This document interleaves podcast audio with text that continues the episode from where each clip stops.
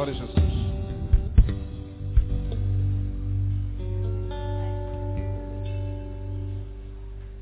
Vamos ler um texto da palavra de Deus, meus irmãos, que se encontra no Evangelho de João, capítulo 5.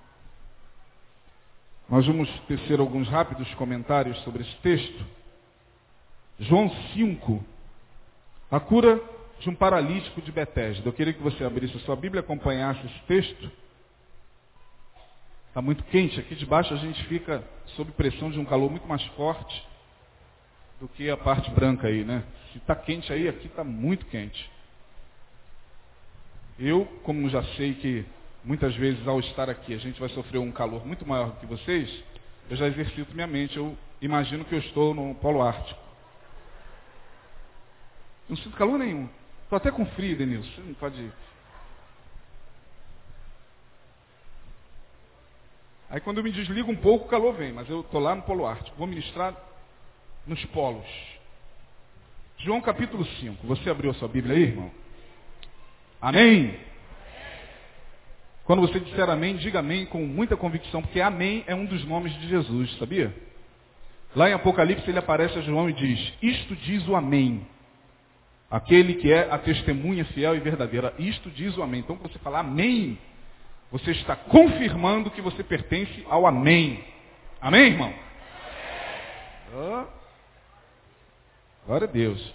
Depois disso, havia uma festa entre os judeus e Jesus subiu a Jerusalém. Ora, em Jerusalém há, próximo à porta das ovelhas, um tanque chamado em hebreu Betesda, significa casa da misericórdia. Beit é casa, Betesda, casa da misericórdia, o qual tem cinco alpendres, ou cinco pavilhões. Nestes jazia grande multidão de enfermos, cegos, cegos, coxos, verso 3, paralíticos, esperando o movimento das águas. Porquanto um anjo descia em certo tempo ao tanque e agitava a água, e o primeiro que ali descia, depois do movimento da água, sarava de qualquer enfermidade que tivesse. E estava ali um homem que havia 38 anos se achava enfermo.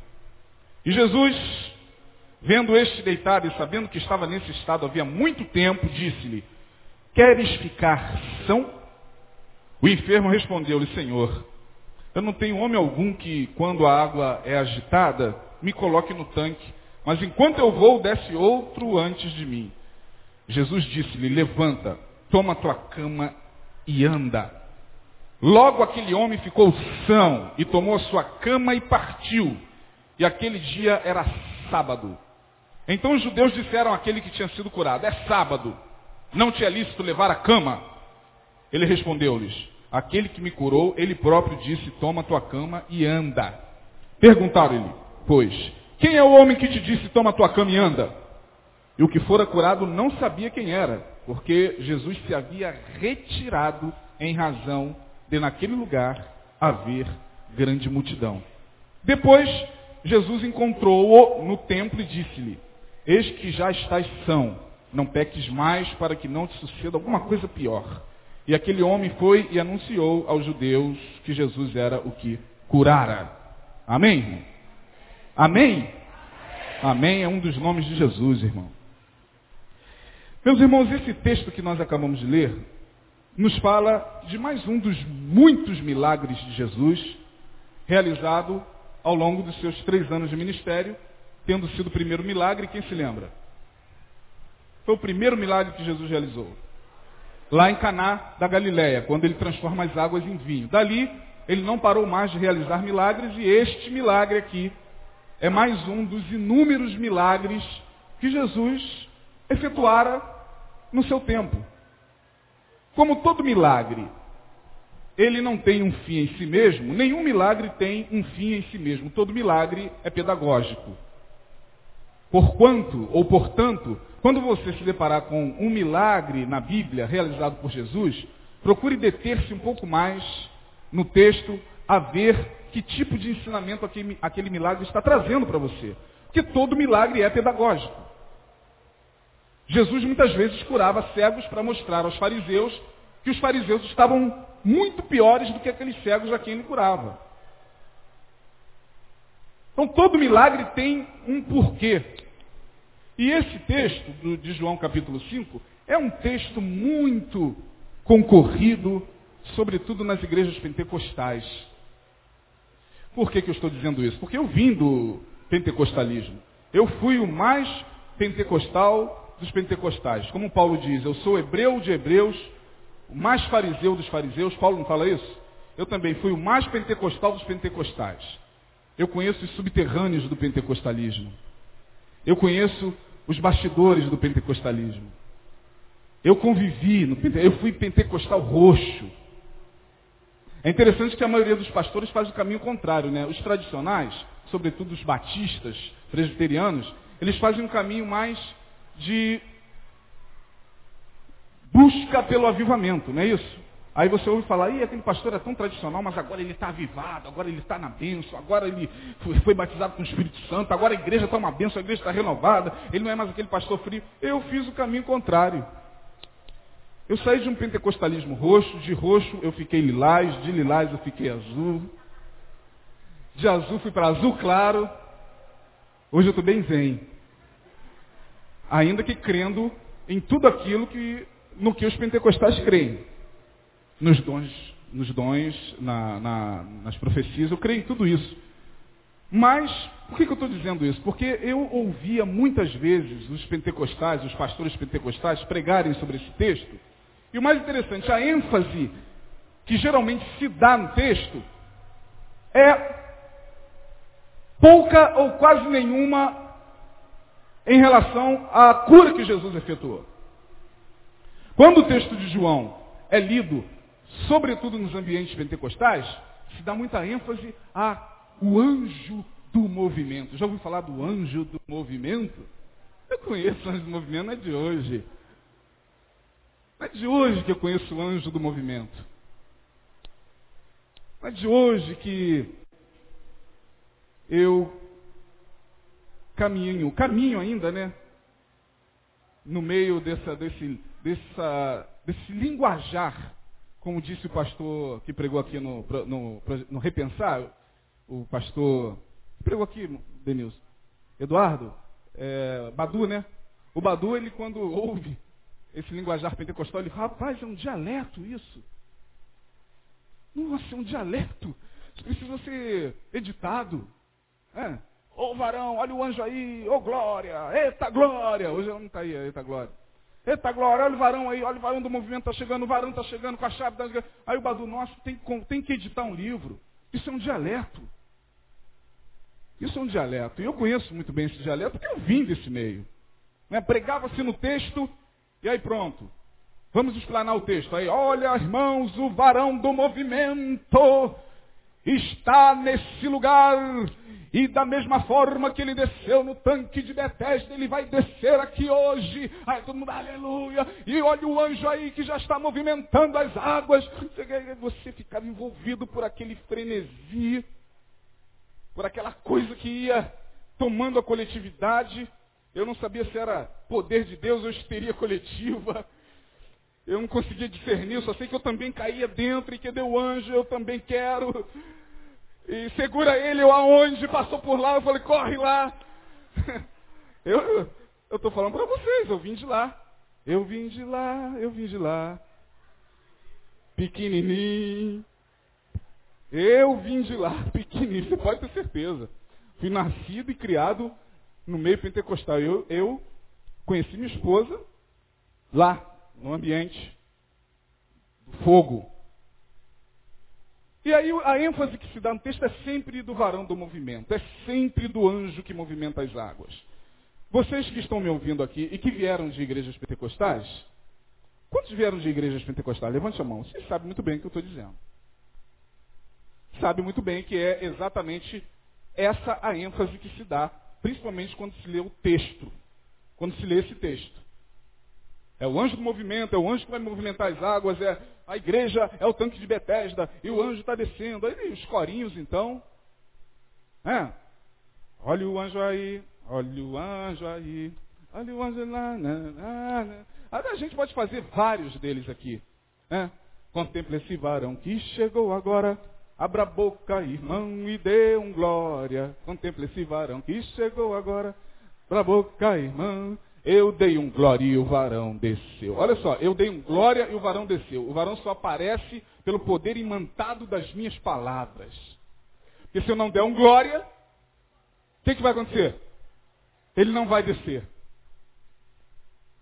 Por isso é, eu dei um glória e o varão desceu trazendo a resposta do poder de Deus. Não estou criticando essas músicas, não. Muito pelo contrário, gente. Eu vim de lá, eu vim de lá pequenininho. Eu posso falar porque eu vivi no meio.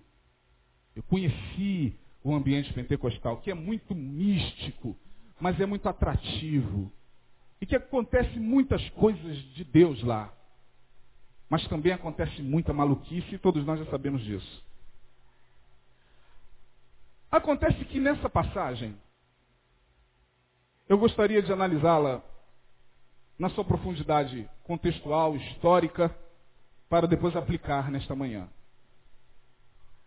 Diz a história que o tanque de Betesda, diga Betesda, Casa da Misericórdia.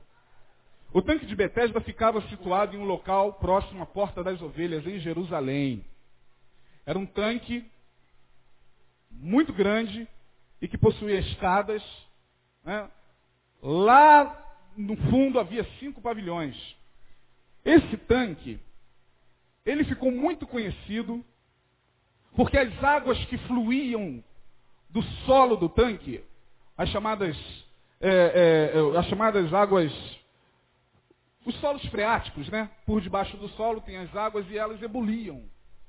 Volta e meia, de tempos em tempos, as águas que estavam passando ali nos solos freáticos ebuliam e ficavam assim, ó, já viu? Tipo chafariz? Quando passa assim, tem chafariz, ele daqui a pouco vai lá em cima. É, era isso que acontecia no tanque. E por que isso acontecia no tanque?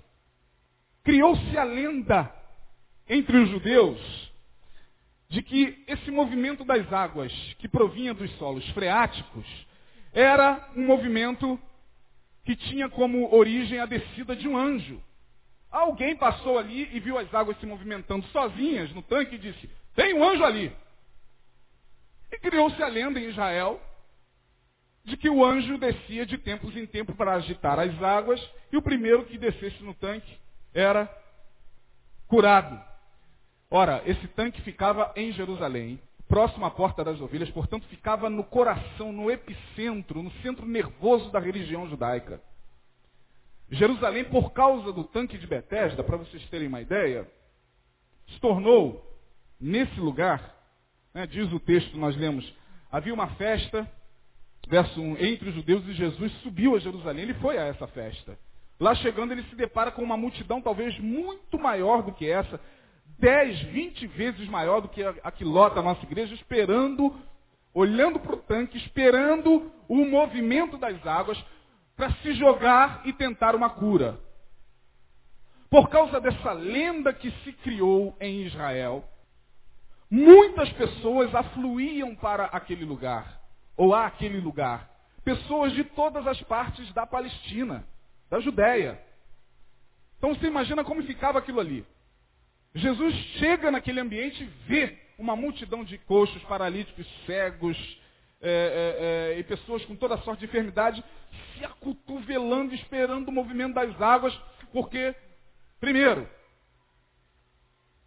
esse ambiente aqui, se é que havia um milagre aqui, é um milagre que precisa ser contestado.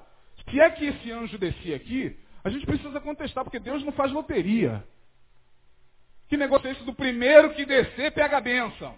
E o segundo, que se dane. Deus não faz loteria, irmãos. Que negócio é esse de eu chegar e falar assim, irmãos, tem um anjo aqui no nosso meio nesta manhã. E ele veio para curar. Ora, não sei quantas pessoas enfermas tem aqui. E aí quase sempre quando se afirma isso, nunca se, o pregador nunca se compromete com o restante. Ele vai curar a todos os que estão enfermos. Você já ouviu isso aí? Não. Ele vai curar quem tem fé.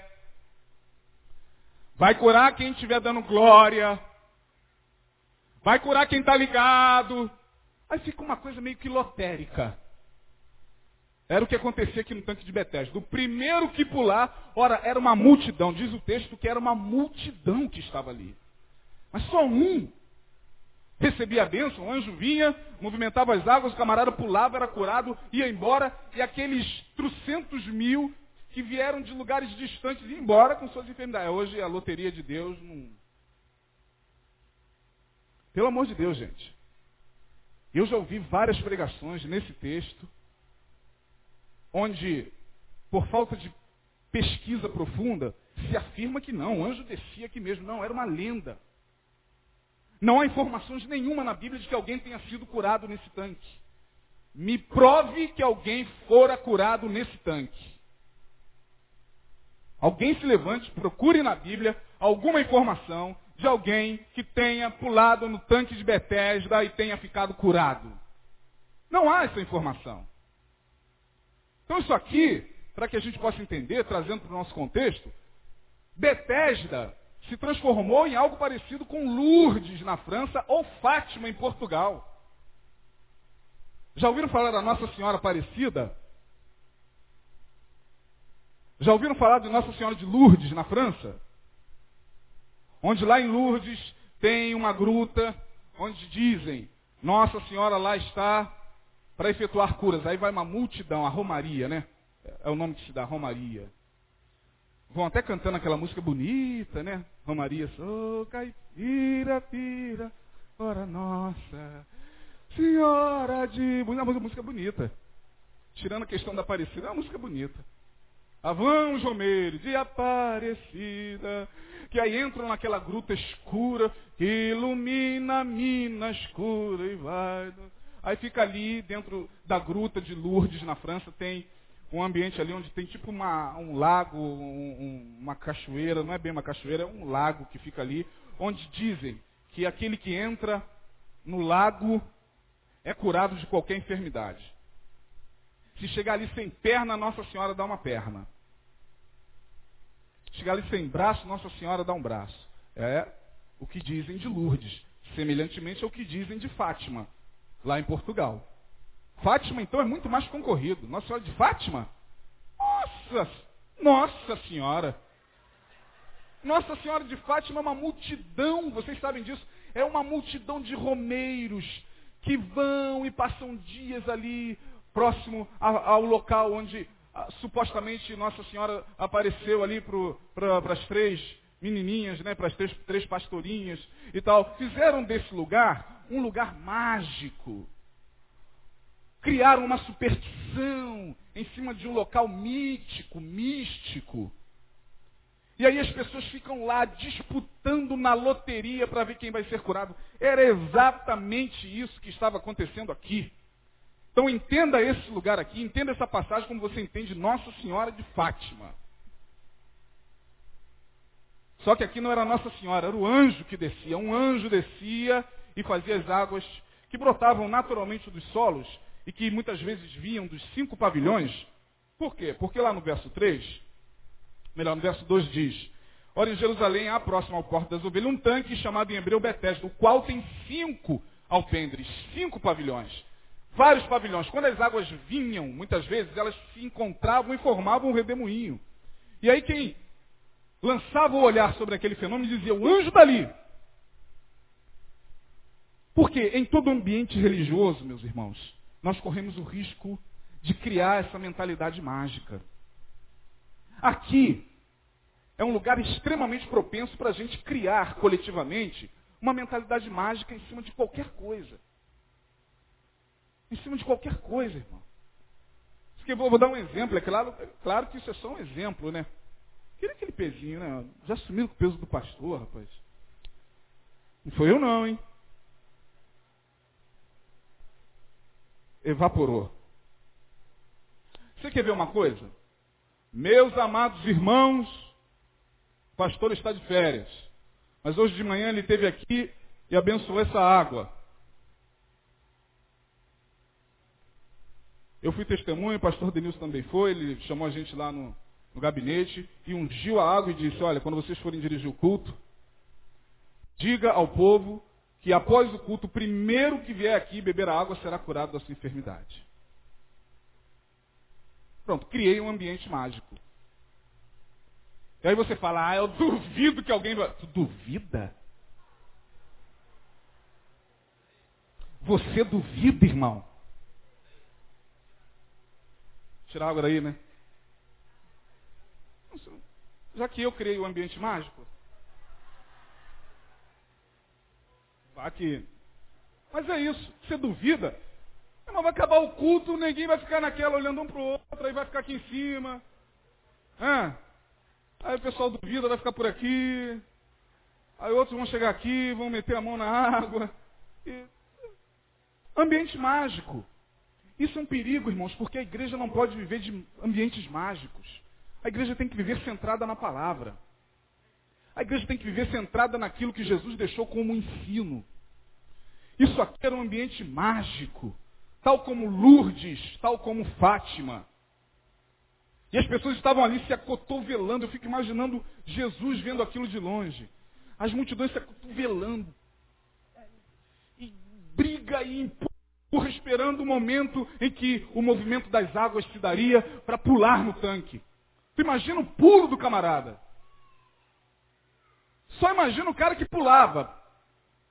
Porque se o primeiro, diz o texto, o primeiro a pular era curado, meu amigo, era mais de 100 pulando. O primeiro que tocava nas águas.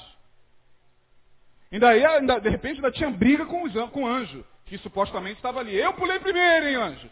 Você viu, hein? Não, eu que pulei. Eu, quem pulou primeiro?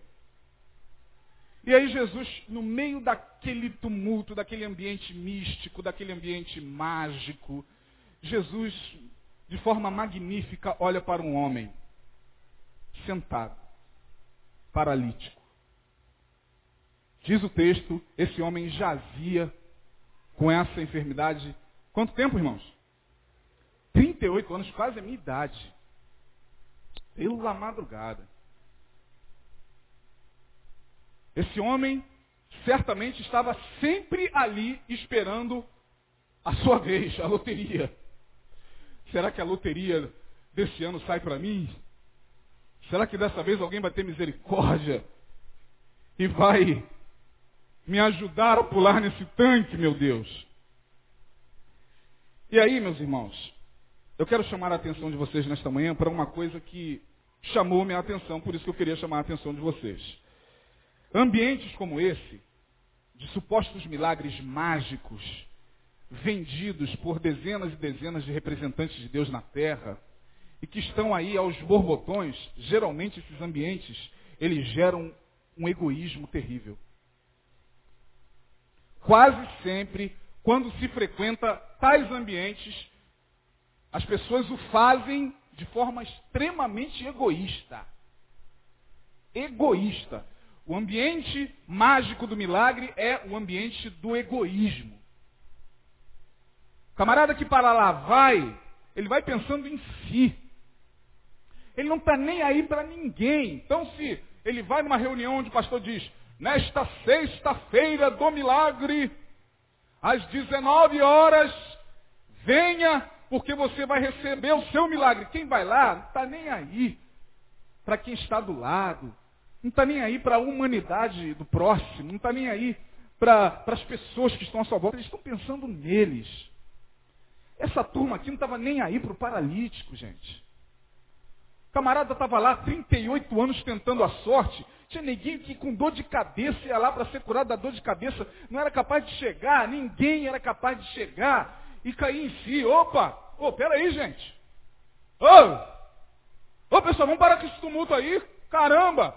Pô, o cara aqui está paralítico. Vamos dar uma força o cara aqui agora, gente.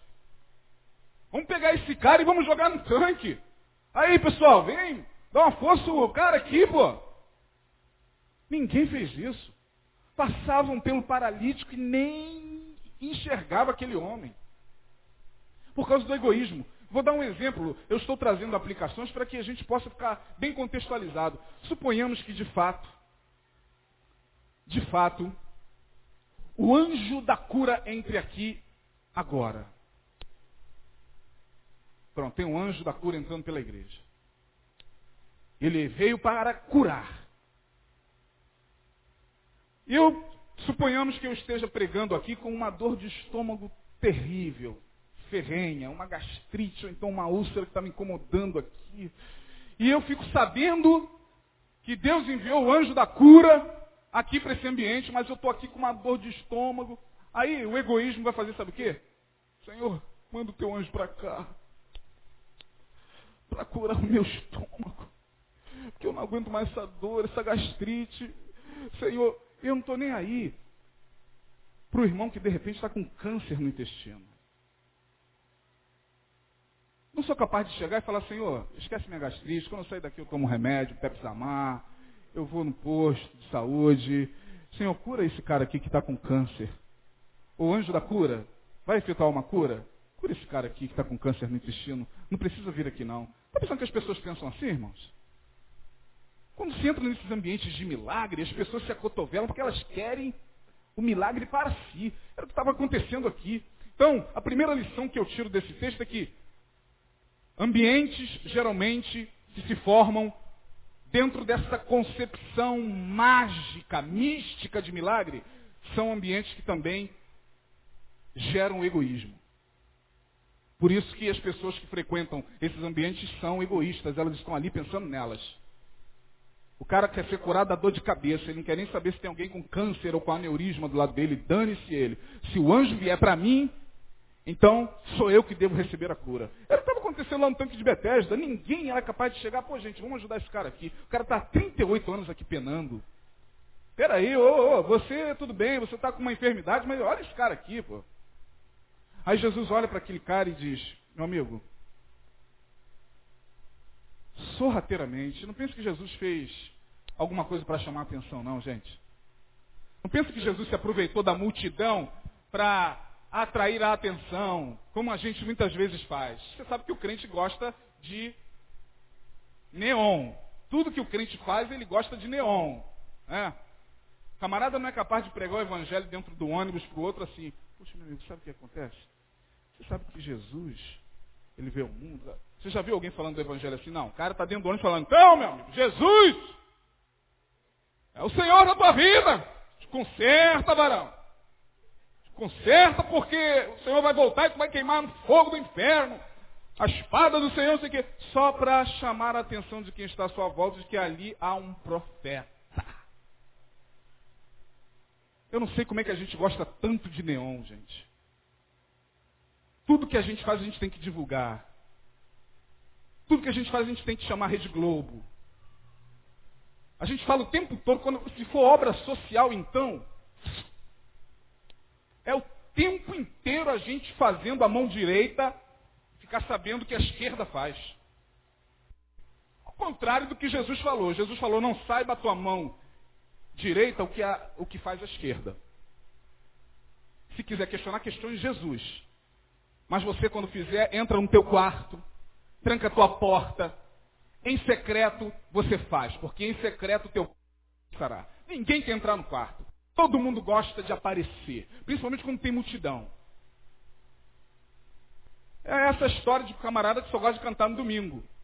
Se a, a, chegar para ele e falar, irmão, tem uma vaga quarta-feira, ih, quarta-feira não dá não, porque estou na faculdade. Ele nem se esqueceu de que é janeiro, a faculdade não funciona. não, é, faculdade não, eu estou aonde, meu Deus? Eu estou... Porque ele quer cantar no domingo, porque o domingo a multidão, a igreja está mais cheia, os aplausos são mais fortes. E aí eu não vejo Jesus assim, está uma multidão lá, Jesus chega calmo, sereno e tranquilo. Como diz o cântico do Logos, calmo, sereno e tranquilo. Ele chega para o homem baixinho, rapaz, você quer ser curado? Ele poderia chegar, né? A multidão lá, ele, homem, você quer ser curado? Aí de repente as pessoas Jesus está lá. Gente, esquece o anjo. Vamos lá. Jesus está lá vai curar a gente. Homem, fique de pé. Não, Jesus chegou, tu quer ser curado, cara? Senhor, não tem ninguém que me coloque lá. E Jesus fala, nem eu vou te colocar lá. Primeiro que deve ser pesado pra caramba, meu camarada. Mas faz o seguinte, levanta, toma tua cama e anda. Rapa fora aqui. Sai desse ambiente. Vaza daqui, sai desse ambiente de neurose coletiva. Sai desse ambiente de pessoas que não enxergam um palmo à frente do seu nariz, não sabe nem quem está aqui entre eles. Toma tua cama e anda. Esse versículo de número 6, nossa, minha Bíblia veio parar em Lucas 22.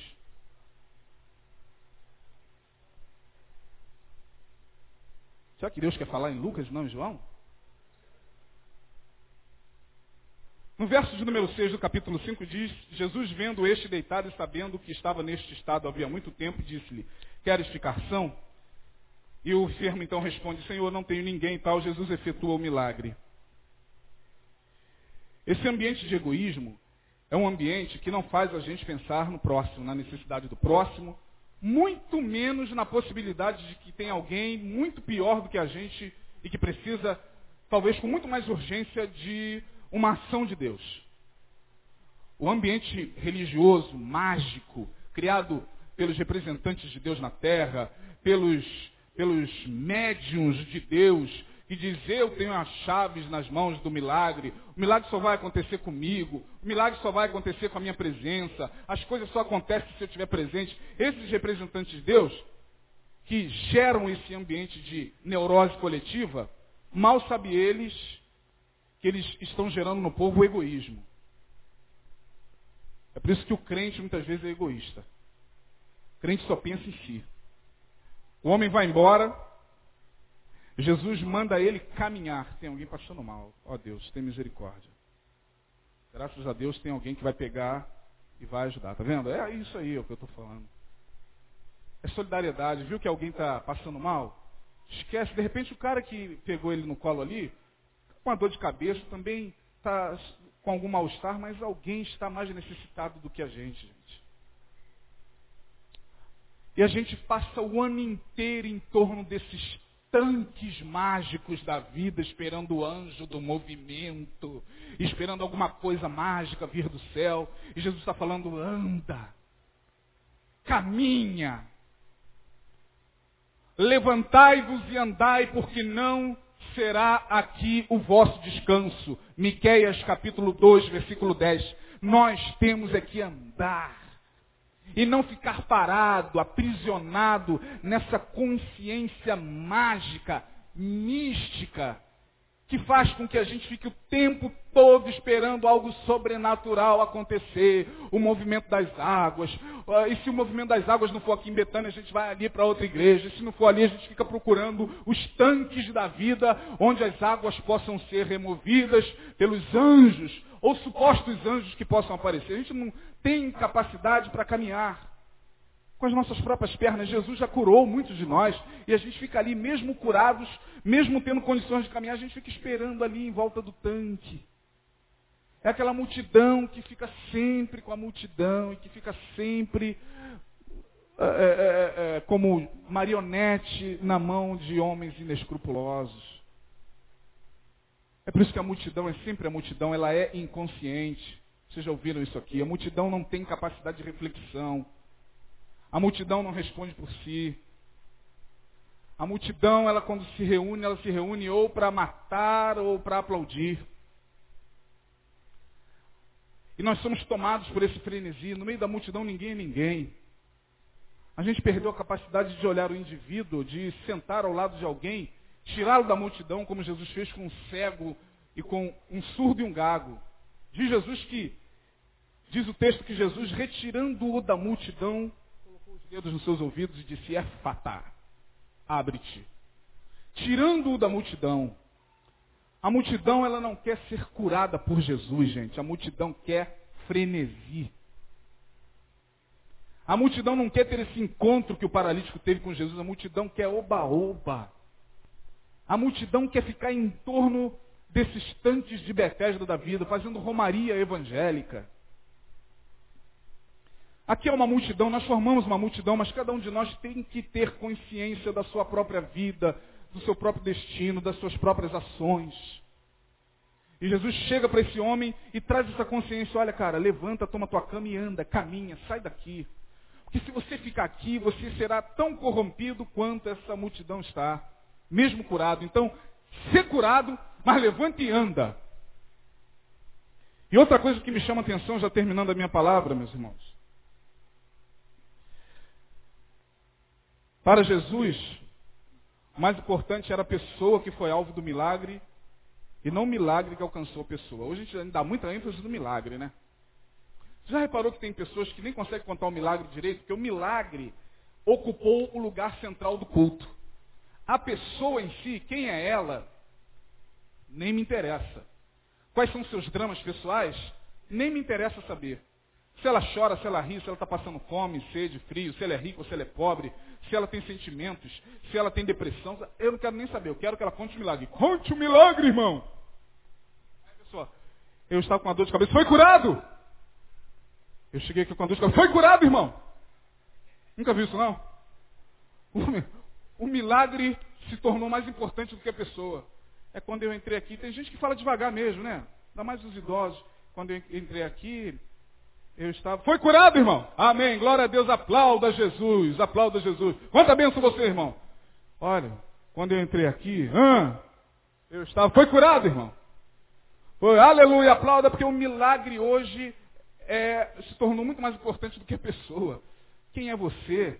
Olhar dentro dos teus olhos, ter relacionamento com você, eu não quero, quero saber do milagre para me promover, promover a minha comunidade, promover o meu ministério. E Jesus nunca buscou isso.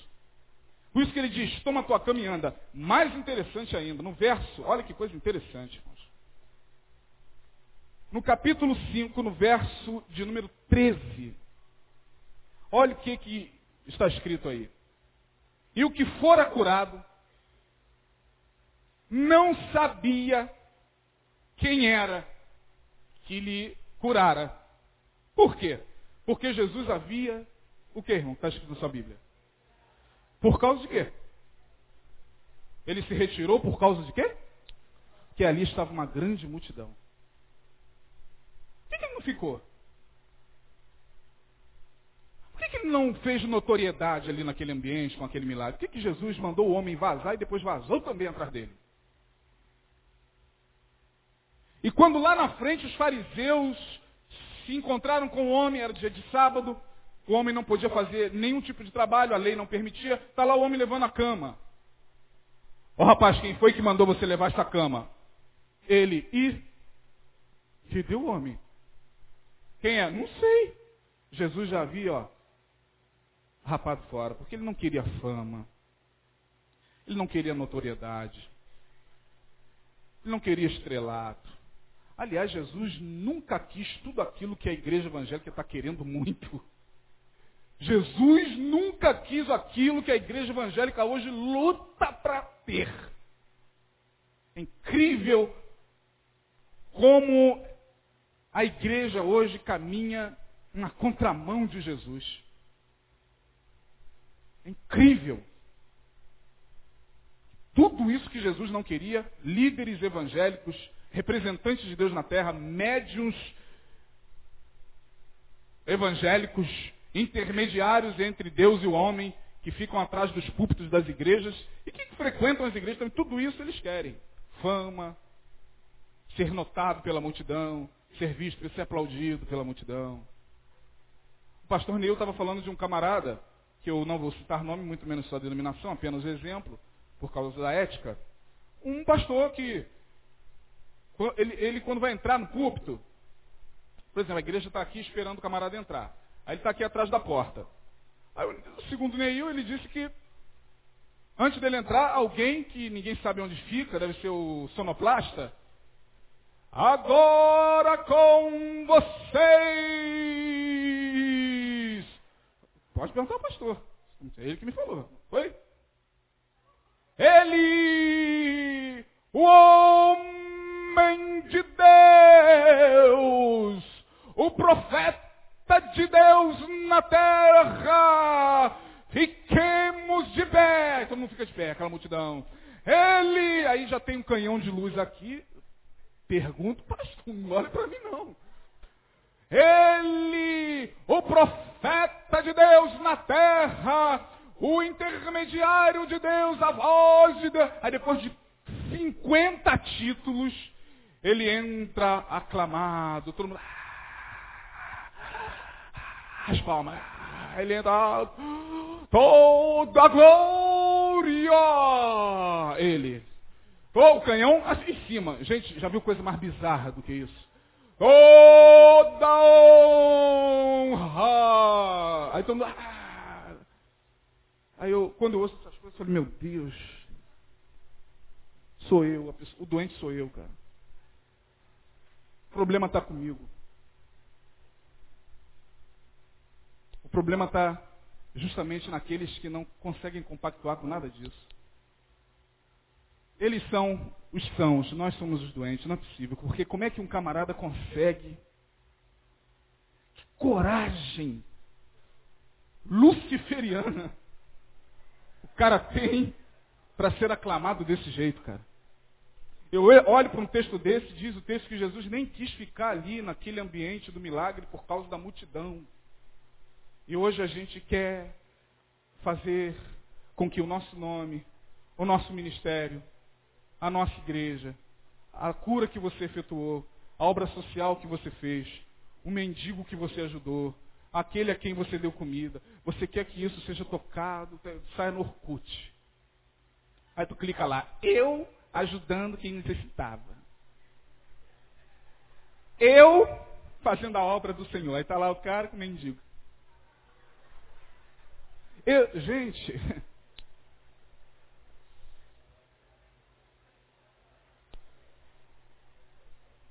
vocês me perdoem se eu estiver errado, vocês que depois orem por mim em casa. Porque eu não sei como é que pode isso, gente. Eu não sei como é que pode são os cantores que a gente vê na vida, são os ministros, os ministros de louvor com a síndrome do Timaya. Eu fico sentado, às vezes, fico tentando conciliar na minha mente como pode o cara afirmar que está debaixo da unção de Deus. O cara diz que está debaixo da unção de Deus. Ora, se você está debaixo da unção de Deus, ou pregando ou cantando, tem tempo para você ficar olhando para as pessoas se elas estão gostando, se elas não estão gostando, se elas estão se levantando indo embora, se elas estão sentadas te aplaudindo, ou está fazendo cara feio para você. Você está debaixo da unção de Deus, está ali entregando como quem entrega oráculos do Senhor. Da mesma forma, quem canta não tem, mas eu não sei como é que pode, aleluia. Oh, vou louvar o Senhor, irmãos, com uma música. Com louvor, aleluia. Olha só, até aí tudo bem. Até aí tudo bem. Eu quero entender isso aqui. Aleluia, Senhor. Oh, eu te louvo, Senhor. Oh, oh, oh. Aleluia. Oh, Jesus. Jesus. Eu, fico, eu, eu, eu tento compreender essas coisas. Meu Deus, aí. Como é que é isso? O cara consegue conciliar a unção de Deus com esses detalhes, cara. Como pode? É um som do Timaya que o cara tá, não é um som de Deus. Timaya era muito mais sincero, meu irmão. Ele xingava mesmo, ô som, som, ou contraparava tudo. Tá faltando som aqui, ó. Não, cara, oh, tu nunca viu isso? Será que é só eu que vejo isso, gente? Aleluia! Com ra a unção com a raiva. Aleluia!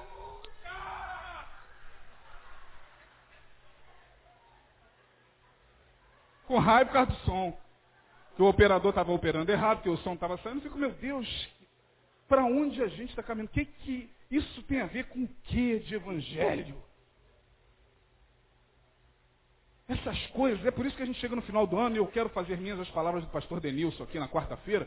Essas coisas cansam mesmo, isso cansa. Isso cansa, ser estrela cansa, querer fama cansa. O Jesus não cansa ninguém. Evangelho não cansa ninguém, gente. O que cansa são as nossas produções. O que cansa é o que eu faço em nome de Jesus para a glória minha. Ainda que eu faça como esse camarada. Aleluia, foco de canhão em cima dele. 200 mil pessoas aplaudindo ele toda glória. Fico vendo, pensando, Deus olhando do trono isso. Toda glória, e Deus olhando para o filho assim. Toda honra. Eu falo, caramba. Concluindo. Para Jesus, pior do que estar doente fisicamente é não ter consciência das enfermidades que acometem a alma. ele encontra com o homem lá no templo, lá no finalzinho do capítulo 5, mais precisamente no verso de número 14. Diz o texto que depois Jesus encontrou no templo e disse-lhe: Eis que você já está são. Não peques mais, para que não te suceda algo muito pior. O que é pior do que estar paralítico? O que é pior do que uma enfermidade física, gente? Senão a cegueira da alma.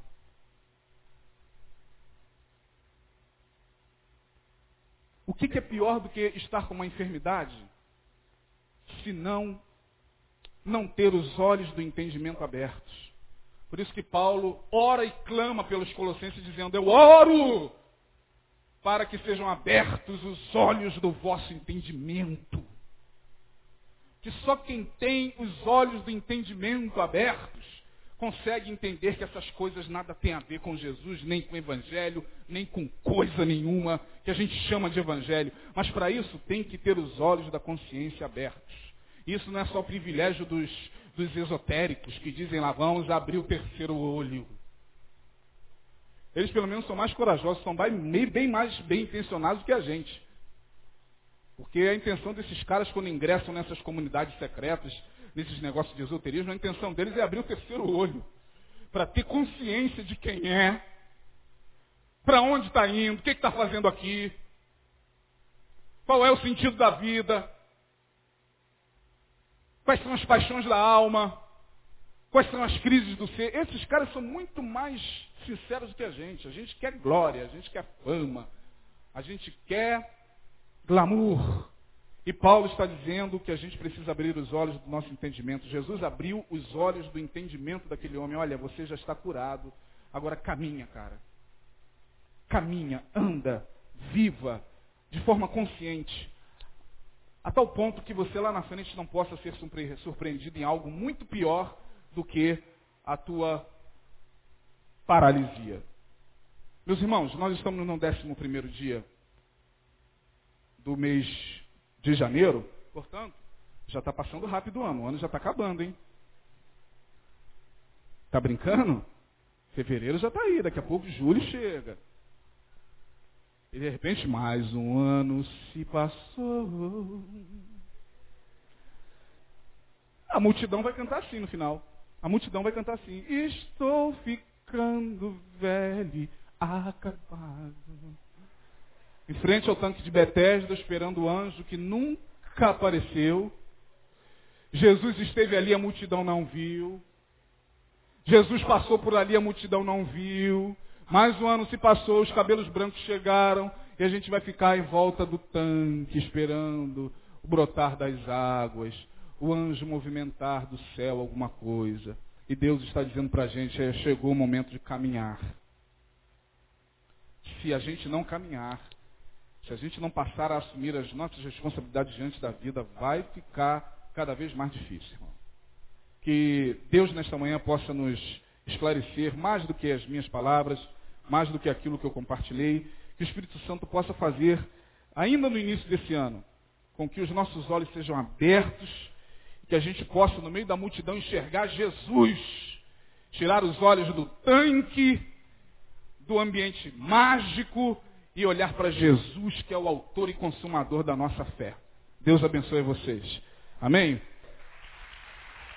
Glória a Jesus.